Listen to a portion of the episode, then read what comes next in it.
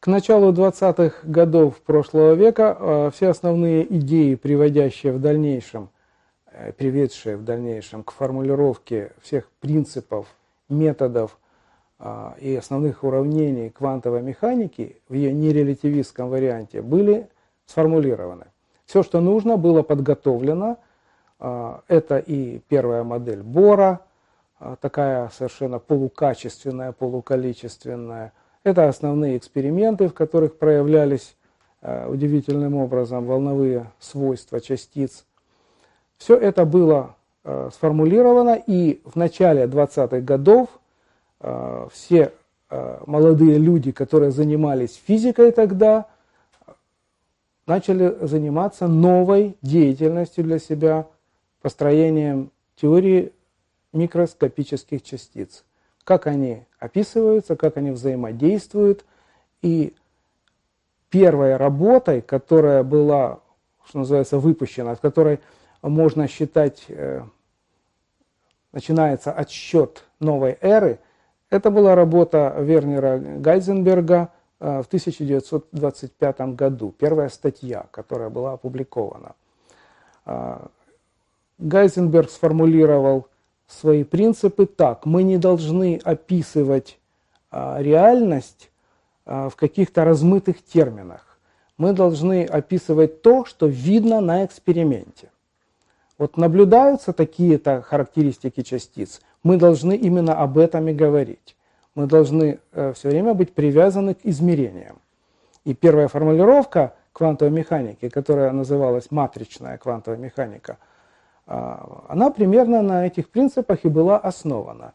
Это в корне отличало ее от идей Шредингера, а, который сформулировал а, совершенно по-другому возможности описания микрочастиц. И записано это было у него не в форме матриц, неких таблиц с числами, а в форме волнового уравнения. Кстати говоря, мне кажется, что на Шредингера, возможно, повлияло его присутствие на неком семинаре до того, как он написал это уравнение, где обсуждались возможные подходы э, и обсуждались э, заодно первые идеи Луи де Бройля о, о том, что каждая э, частица одновременно является и волной, ей можно приписать некую, сопоставить некую волну, и старый профессор какой-то, ну, может быть, это легенда, я не уверен, что это так, но это любопытно, что он сказал, ну, что вы нам тут рассказываете? Ведь если бы это были волны, так уравнение должно было бы быть волновым. исключено, что в этот момент в голове у Шрёдингера что-то щелкнуло, потому что то уравнение, которое им э, вскоре было написано, это было волновое уравнение. Он как раз, может быть, и понял, что да, надо писать что-то этакое – в этом замечательном уравнении, которое а, со временем было, в общем, сведено как-то с матричным подходом Гейзенберга, было доказано, что эти два подхода дают эквивалентные результаты в описании динамики микрочастиц, а, в этом подходе что не было учтено? Не были учтены а, такие важные характеристики микрочастиц, как в частности спин. Идея спина окончательно была сформулирована и выдана, так сказать, на гора э, Гаутсмитом и Уленбеком как раз в 1925 году тоже. Э, необходимость учитывать новое квантовое число, которое, так примитивно говоря, можно просто сопоставить э, с неким собственным моментом вращения частицы, была инициирована тем, что измерения показывали э, первая спектральная линия в спектре водорода, она почему-то расщепляется на два э, состояния, на две отдельных линии. Э, расстояние между ними по энергиям очень маленькое. Первые измерения могли их и не засечь. Но более точные измерения показали, да, она состоит из двух линий. Как объяснить? Это один и тот же переход с одного, более высокого, на следующий, более низкий энергетический уровень. Это должно было бы в соответствии, скажем, с первой моделью Бора, выглядеть как одна спектральная линия.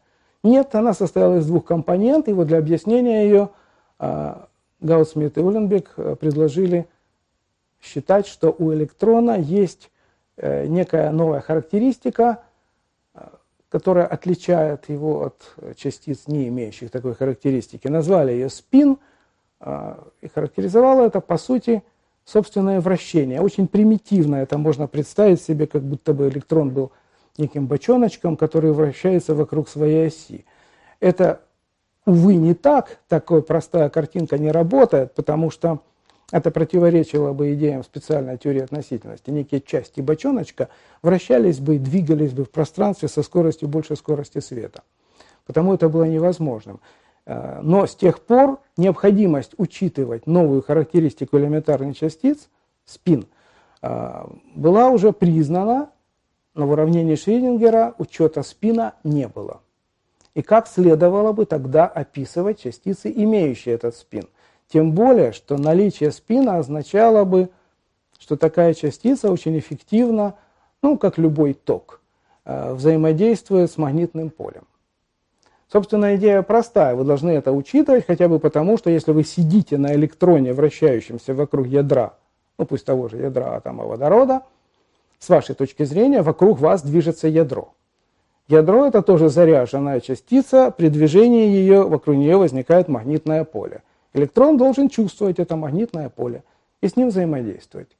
То есть описать простейший атом водорода, не учитывая спин, оказывалось уже невозможным. Перед теоретиками стала задача, нужно придумать уравнение, которое включало бы спиновые эффекты, взаимодействия собственного момента электрона э, с внешним, в данном случае обусловленным движением ядра, магнитным полем. Первое такое уравнение, очень эффективное и красивое, придумал Паули. Это примерно вот те же самые годы, 26 год. Уравнение было славное, замечательно, я не буду рассказывать обо всех его тонкостях, оно довольно громоздкое. Но там уже учитывался, так сказать, учитывалось наличие магнитного поля, по крайней мере это.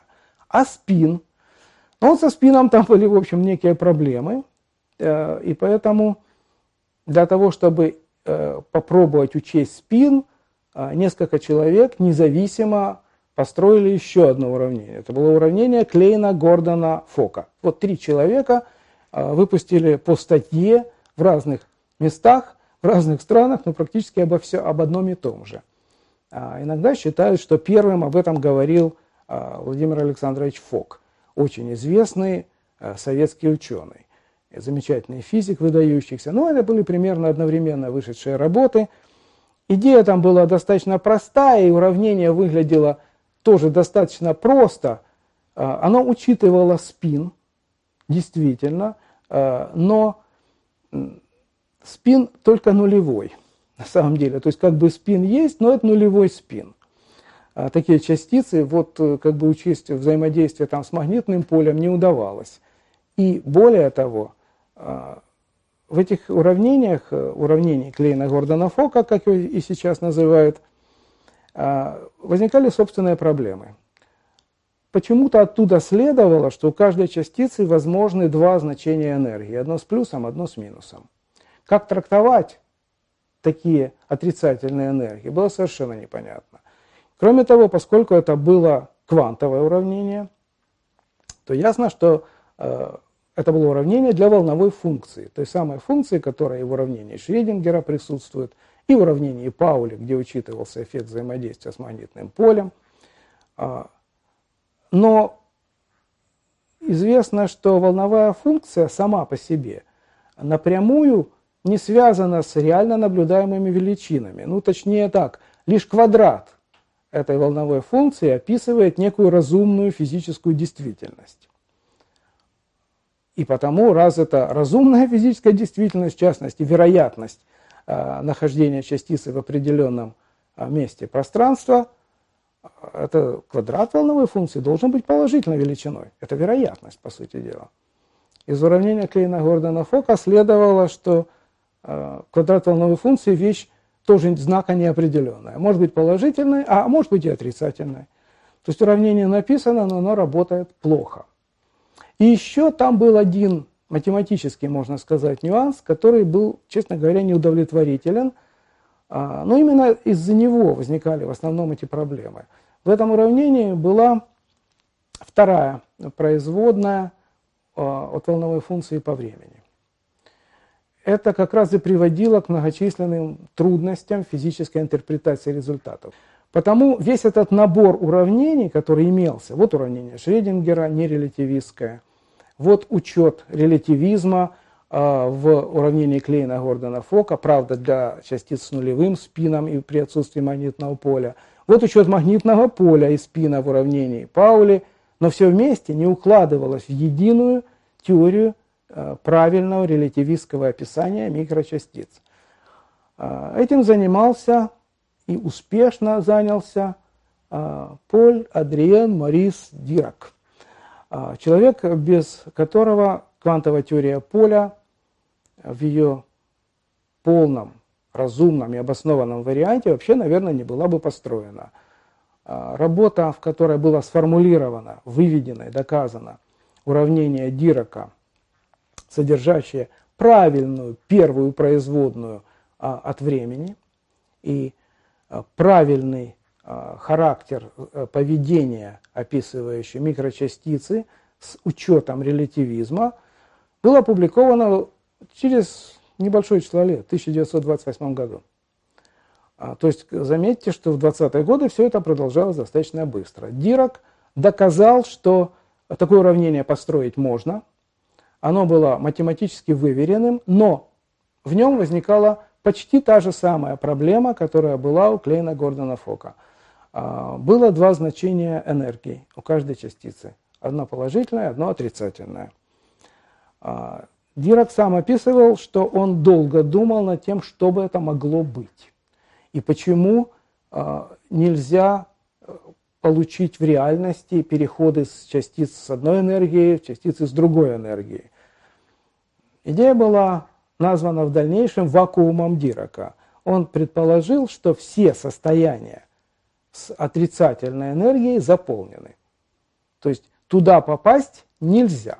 Все они там живут, э, эти частицы, и рядом с ними пустого места нет. Все, что там могло быть в этом вакууме, все заполнено.